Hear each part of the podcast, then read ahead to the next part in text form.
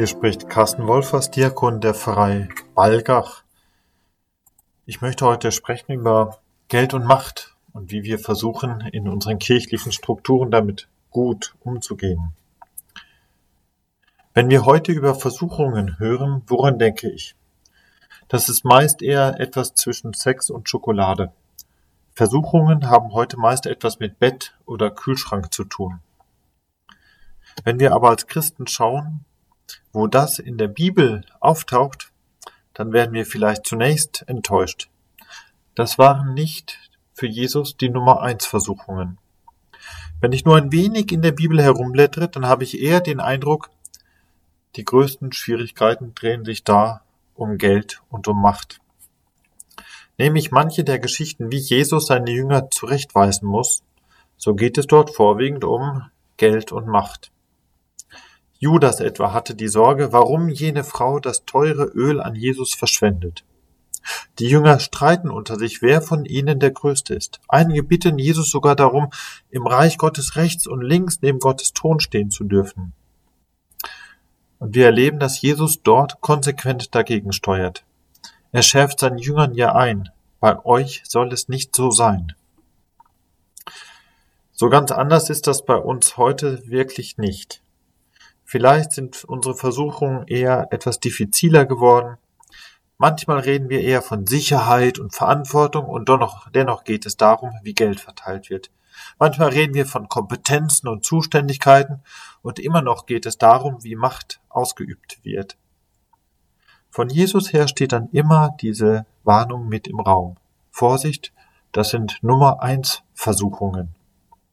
Und wenn er diese schon relativiert, dann immer auch um Geld und Macht in Relation zu bringen, also wofür setze ich diese denn ein? Mit welchem Ziel? Egal vielleicht, ob ich viel Geld verteile oder bekomme, ob ich wenig Geld verteile oder bekomme, völlig egal, ob ich viel Macht ausübe oder nicht, ob ich Macht gut ausübe oder nicht. Geld und Macht sind bei Jesus immer bloß Mittel zum Zweck. Und der Zweck bei ihm ist doch der Aufbau von Gottes Reich. Damit gibt er uns einen Kompass in die Hand. Wann immer ich Geld in die Hand nehme, wann immer ich eine Entscheidung treffe, wie setze ich das ein für Gott und sein Reich?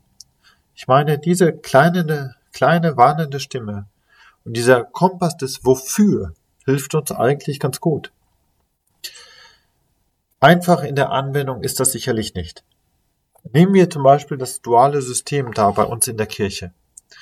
Wir haben in unseren Strukturen oft zwei Seiten.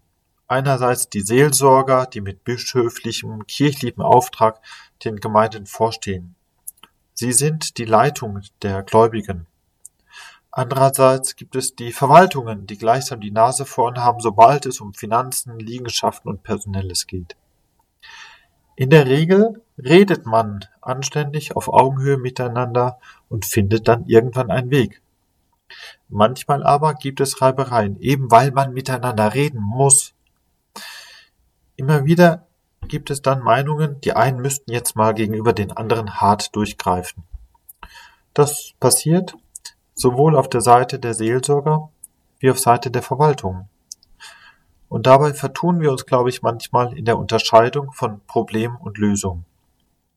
Denn nicht dieses duale System ist das Problem, wenn das Reden nicht gut klappt.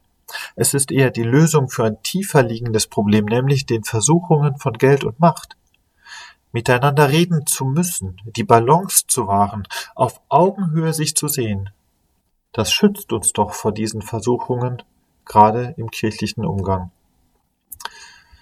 Was wir also haben, um uns gegen die Nummer eins Versuchung zu wehren, ist das Gespräch, diese leise, warnende Stimme Jesu und ein Kompass hin zum Reich Gottes, der uns zeigt, wohin wir eigentlich gehen.